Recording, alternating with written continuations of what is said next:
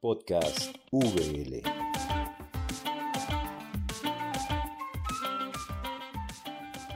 Muy buenas a todos y a todas. Muchísimas gracias por acompañarnos. Mi nombre es Raquel Huertas y el día de hoy voy a conducir este podcast de la Universidad Bíblica Latinoamericana.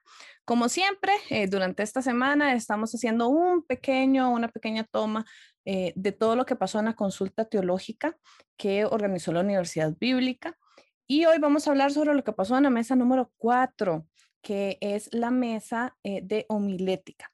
Entonces, antes de contarles una cosita de esta mesa, primero quiero saludar a la invitada que tenemos hoy, que es Ángela Trejo. Doña Ángela, ¿cómo está? Muy bien, gracias. Buenas tardes eh, a todas y todos los que nos estén escuchando. Bueno, bienvenida. Y es que les cuento que eh, había un tercer participante para, para esta grabación que se llama Amos. Él está ahorita en Cuba. Este, y por la situación que está viviendo el país, no logramos eh, tener comunicación con él. Entonces, desde aquí, primero nuestros saludos a Cuba, a todas las personas que están ahí, este, nuestras oraciones y acompañamiento para este país y especialmente a Mos, que en algún momento nos va a poder ver. Entonces, amor, te extrañamos mucho en esta reunión y, y espero que pronto podamos hacer algo, por lo menos para escuchar un poquito todos los aportes que tenías que darnos para esta mesa. Bueno, ahora sí, entonces vamos a hablar de la mesa 4 de homilética. Antes de, entrar a esto, eh, yo le pedí a Ángela que por favor nos hablara un poquitito de dónde está, porque ya no está en Costa Rica, y cómo se enteró de la consulta y el interés de esta mesa. Entonces, Ángela, te cedo el micrófono. Muchas gracias. Bueno, yo me encuentro en la Ciudad de México, en la capital del país México, eh, porque yo trabajo aquí, soy pastora de la Iglesia Luterana Mexicana y estoy al frente del Seminario Luterano Augsburgo, también en la misma ciudad.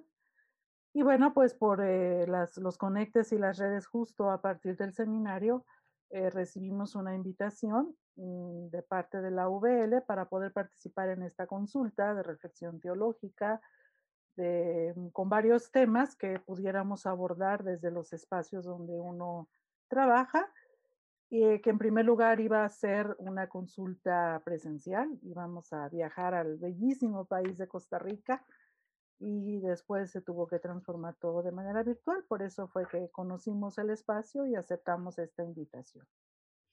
Muchísimas gracias. ¿Por qué escoger la mesa homilética? Yo participé en la consulta y, y, y, habían cinco mesas y uno escogía en cuál participar, ¿verdad? Entonces cuéntame un poquitito, te, voy a explicar por qué, porque a veces no sabemos qué es la palabra homilética. Entonces me gustaría saber este, eh, por qué la escogiste y, que de una vez podamos entrar tal vez en el tema de qué se trató de esta mesa. Claro. Bueno, eh, sí es cierto, había muchas posibilidades y mm, intenté eh, rescatar los tiempos en que fui estudiante del seminario cuando teníamos eh, justo esta materia de homilética, pero también era una práctica que se tenía que realizar. Y porque, bueno, quienes somos pastoras, pastores, esa es nuestra forma de, trabajar, el, poder transmitir la palabra de una manera creativa, una manera eh, interesante. Es un arte el poder hablar en frente de un público y quienes estamos al frente de una comunidad de fe, pues consideramos que es una responsabilidad también poder transmitir esta palabra de esperanza, de ánimo. Y pues por eso que me resultó bastante interesante poder observar y trabajar junto con compañeras y compañeros latinoamericanos eh, la manera en que ellos lo estaban haciendo o lo están haciendo hasta el día de hoy y cómo poder aportar desde el seminario luterano justo a esta reflexión. Perfecto. Entonces, bueno, ya e, entre palabras acabas de explicarnos de qué se trató la mesa. ¿Qué te parece si nos cuentas un poquitito qué desafíos encontraron? Bueno, em, en medio de esta crisis de pandemia ah, hay desafíos importantes. Mm, ¿Cómo hablar de la esperanza? ¿Cómo, cómo hablar ah, ante una cámara, ante una pantalla de, de una computadora? Cómo hablar en medio de o a través de las redes del Internet, cómo, cómo hablar también a través de una conversación por WhatsApp, porque ahora nos dimos cuenta que hay cultos, que hay liturgias a través del WhatsApp, algo que, que no, no, conocíamos y que fuimos incluso hasta participando en varias actividades en ese sentido. Fueron las experiencias que se recuperaron. Y eh, uno de los desafíos es uh, cómo hacer una predicación de manera distinta que no sonara a una predicación cuando es de manera presencial. Porque claro, la primera intención o el primer ejercicio que hicimos todas las iglesias cuando nos dimos cuenta que estábamos en la pandemia y que todo iba a ser a través del Zoom o Google Meet o todas las plataformas habidas y por haber, es que simplemente colocamos eh, el modelo presencial a la parte virtual y no siempre funcionó. No nos dimos cuenta que no podíamos hacer uh, predicaciones de media hora, 20 minutos, porque simplemente esta palabra no estaba llegando, era, era muy difícil. Y, y, eso lo aprendimos en la práctica. Entonces el reto eh, que varios compañeros y compañeras colocaron cómo hacer predicaciones tal vez más cortas, palabras que animaran, la utilización de nuestro volumen, eh, qué palabras eh, también eh, colocar dentro de la predicación, si se podían colocar imágenes o no, y todos pudimos vertir nuestras experiencias, porque la, las personas que nos encontramos en esta mesa, bueno, somos uh, pastoras y pastores de manera tradicional o incluso profesores que dan la clase de homilética y siempre ha sido un ejercicio práctico presencial. Y ahora el reto es cómo hacerlo o platicar cómo lo estábamos haciendo y eh, también entendernos como pastoras y pastores que hemos tenido que evolucionar en este año último y en lo que va de este año, ¿no? Cómo ir cambiando nuestra manera de predicar, que, que ese es uno de los desafíos. Ese, ese es un, fue una primera pregunta. Después, ¿qué mensaje dar? ¿Cuál es el mensaje que se tenía que dar? porque mmm, la esperanza eh, se estaba perdiendo ante los miles de muertos que existieron en nuestras propias comunidades, ante la pobreza, ante la enfermedad y, y ante la falta de trabajo y ante las violencias ejercidas en los hogares. Y ese era un reto inmenso. Y fuimos compartiendo parte de la palabra que que nos llegaba, eh, las diferentes experiencias, y eso fue demasiado rico en la mesa también, poder eh, escuchar las diferentes experiencias sin abandonar una parte metodológica tradicional, pero a moverla o movilizarla hacia lo que nos estábamos enfrentando o nos estamos enfrentando todavía y qué va a pasar después de un posible final de la pandemia porque tampoco hay seguridad en ese sentido. Qué interesante. Y vieras que eh, yo creí que el caso de mi iglesia era único, pero ya veo que no. Ahora que mencionaste WhatsApp, eh, nosotros todavía por, por diferentes situaciones seguimos teniendo nuestros servicios por WhatsApp y ni siquiera por videollamada, es por mensaje de texto. Y es porque la zona eh, en la que trabajamos es una zona em, de bajos recursos. Entonces, todos tienen acceso al teléfono, pero no todos saben manejar la tecnología. Entonces, sí saben mandar mensajes de WhatsApp. Entonces, completamente se, se, tuvo que transformar la forma de dar las cosas, ¿verdad? Y ahora entonces se mandan imágenes, se mandan preguntas, se manda un video chiquitito con una canción o un video re reflexivo de YouTube o cosas así. Y entonces cuando dijiste eso, yo dije, mira, entonces no, fui, no fuimos solo nosotros y nosotras en, mi comunidad donde tuvimos que transformar eh, al 100% en realidad el, el, la forma de, de hacer el, el, servicio. Entonces me llamó mucho la atención eso y, y, me alegra mucho que lo hayan trabajado porque de verdad en muchas, muchas, muchas comunidades, eh, incluso el acceso a las iglesias o al servicio o al, al sí, a la parte de, comunidad de la iglesia se perdió, casualmente por, por la situación. Hay gente que no tiene ni siquiera la tecnología suficiente o el teléfono o la forma de, de accesar a mucho de esto. Y también me acuerdo de eh, el cómo se transmitían los cultos por YouTube. Y era exactamente lo mismo, o sea, el mismo servicio, el mismo, eh, la misma liturgia. Y, y, de verdad la gente no, no, no les llegaba, no era lo mismo. Entonces, creo que ese fue un desafío bastante eh, impresionante y me está llamando mucho la atención, ¿verdad? Que lo, que lo mencionaras porque, porque sí, hay, hay muchos lugares donde todavía seguimos con esto, aunque en muchos países ya se levantó la, se levantaron muchas de las órdenes sanitarias, aquí todavía no, en Costa Rica, que estamos en periodo de vacunación, entonces muchas cosas siguen virtual, ¿verdad? Súper interesante.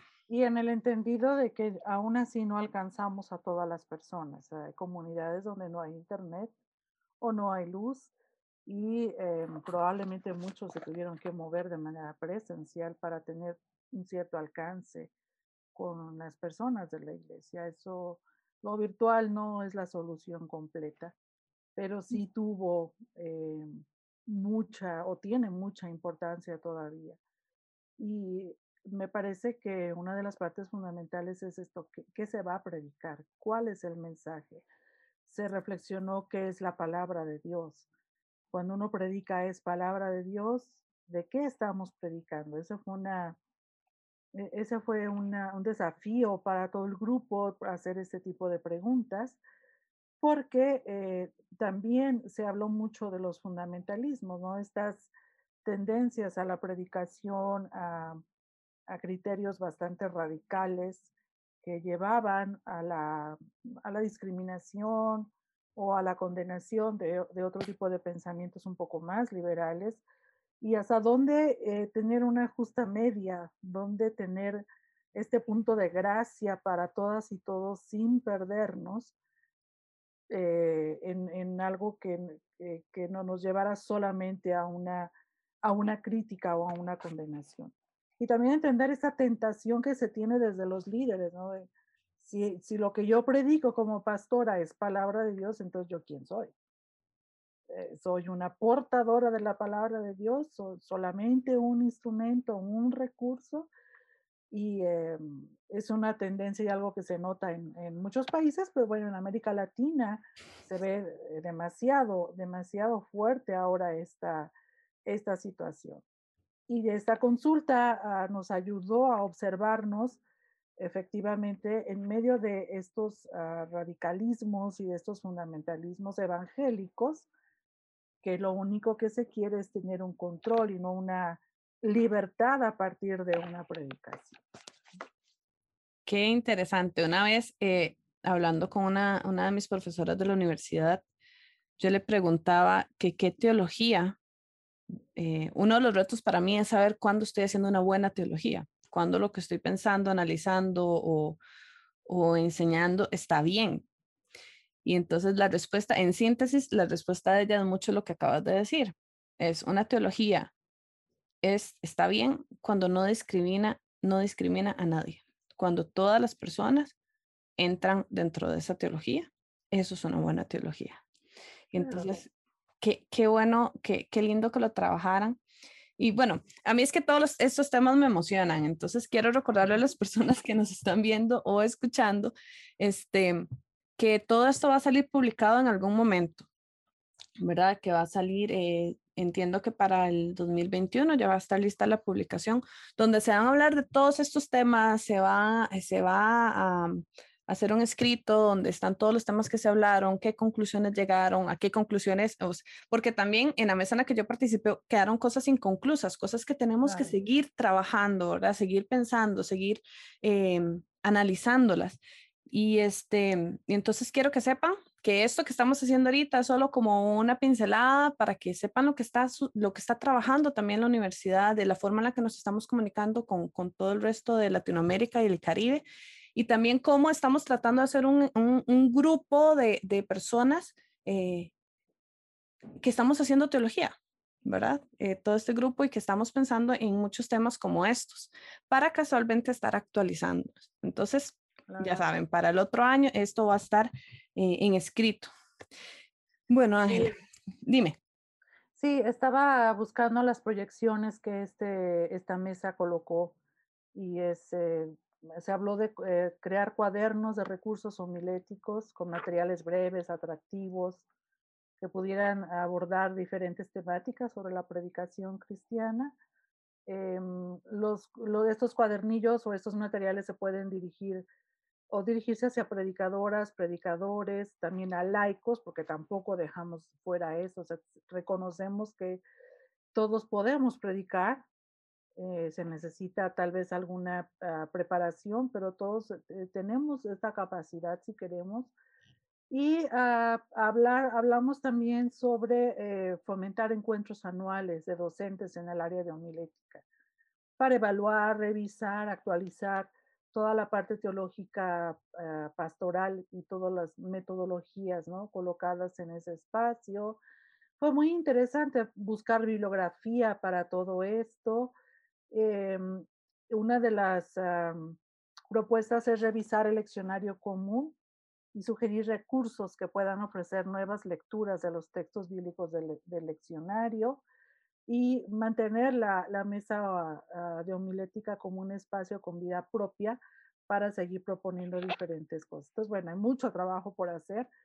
Em, creo que soñamos demasiado, pero no lo veo tan, tan lejano eh, la oportunidad de poder hacerlo. Yo creo que ahí en todo lo que acabas de decir, la palabra clave fue actualizarse. Porque en, en, en realidad en todas las... Em, en todas las profesiones uno siempre tiene que estar actualizándose, tiene que estar viendo, pero a veces en, muchas iglesias o muchas comunidades está más bien la tradición de no salirse de lo que está, que ya está hecho, es cuadradito y es así y no se mueve. Y no, todo lo contrario, hay que irse actualizando, hay que ir contextualizando, hay que ir, y entonces esa palabra para mí me parece sumamente clave, que estarnos actualizando. Exacto, exacto. Bueno, contame un poquitito para ir eh, cerrando el, este pequeño espacio que abrimos, este, ¿cuáles fueron acabas de mencionar algunas, pero contame algunas conclusiones eh, generales a las que hayan llegado. Eh, como acabamos de decir, posiblemente muchas cosas quedaron inconclusas, muchas cosas tienen que seguirse todavía trabajando, pero contame un poco de, de, a qué conclusiones llegaron y, y, sí, y eso. Bueno, em, una de las conclusiones es que el, el, quien predica o la predicación pues debe de ser un reflejo de la práctica pastoral de la iglesia. Es un, es una, eh, debe de ser una predicación solidaria, una predicación comprometida con la justicia y con la misericordia, eh, una predicación que incluya a todas, todos, todes, porque siempre es, es, difícil, pero ese es precisamente el arte eh, de la homilética, de poder eh, tener a todas las personas que nos están escuchando, que se puedan sentir incluidas, que se puedan sentir parte de la experiencia. Ah, entender también que la predicación va en un ámbito, en un culto comunitario y, que la predicación ah, va en una dialéctica también va de la persona que habla hacia la comunidad, pero también la comunidad hacia, hacia la persona. Y me parece que eso fue muy interesante. Y, e insistir en el trabajo de la iglesia con las instituciones teológicas. Eh, todos coincidimos en que muchas veces las instituciones teológicas son acusadas de que no, no llegamos a lo práctico, que solamente nos quedamos en la parte eh, teórica, teológica, y que justo la predicación tiene que ser este enlace entre toda la teoría, pero también reconociendo todo el contexto y que mm, a veces eso cuesta mucho trabajo. Y por supuesto que hubo una voz muy fuerte e interesante de que es el Espíritu quien nos guía. Como, como seres cristianas, como cristianos, sabemos y confiamos que eh, es el Espíritu quien también nos va a llevar adelante en una, en una prédica solidaria, eh, insisto, de mucha justicia y misericordia para generar la esperanza, no para una condenación, no para excluir a alguien, sino para buscar siempre lo comunitario y, reconocer pues los grandes eh, personajes que, trabajaron en la homilética, que produjeron todas eh, las cuestiones metodológicas, por supuesto, pero que cada día la predicación nos lleva de la mano junto con la presencia del Espíritu para generar espacios eh, de ánimo, de esperanza, de solidaridad, pues en medio de toda esta situación que estamos viviendo. Bueno, muchísimas gracias, Ángela, por, por, todas estas palabras que al mismo tiempo eh, me están haciendo reflexionar, ¿verdad? Y, y, poner todo eso que estás diciendo en el contexto en, en, en el, que en el que trabajo. Este, quiero recordarles, y si este es el primer podcast de la consulta teológica que escuchan, que todas estas consultas que duraron, bueno, tuvimos tres consultas grandes, eh, una por mes, este, también fueron acompañadas de diferentes charlas o diferentes plenarios. Y estos están en la página de Facebook de la Universidad Bíblica Latinoamericana. Así nada más nos buscan como Universidad Bíblica Latinoamericana. Y en la sección de videos van a encontrar muchos videos y hay unos específicos donde están las charlas eh, de esta consulta teológica por si quieren ver un poco más como un poquito los insumos o, de los temas que estuvimos reflexionando antes de trabajar eh, en, las, en las mesas. Ángela, un honor.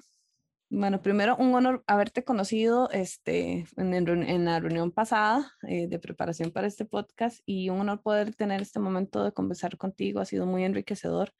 Eh, me has hecho reflexionar mucho y te lo agradezco.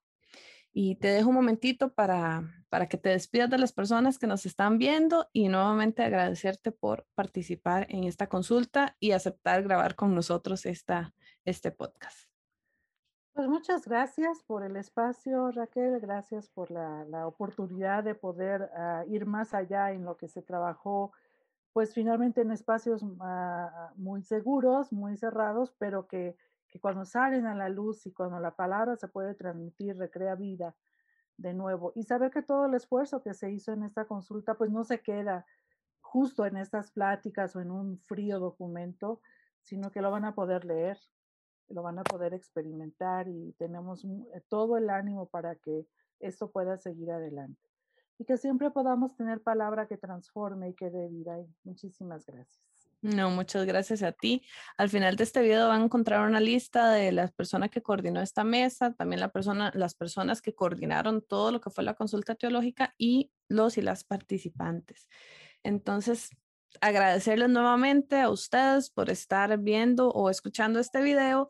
Este, estos podcasts sin ustedes definitivamente no tendrían sentido, entonces espero que estén disfrutando mucho. Si tienen dudas, preguntas, comentarios, recuerden que pueden dejarlo en la cajita de comentarios de, eh, de YouTube. Si nos están escuchando por Spotify o alguna otra plataforma, solo audio, puede ir a YouTube y dejar ahí su comentario o en la página de Facebook.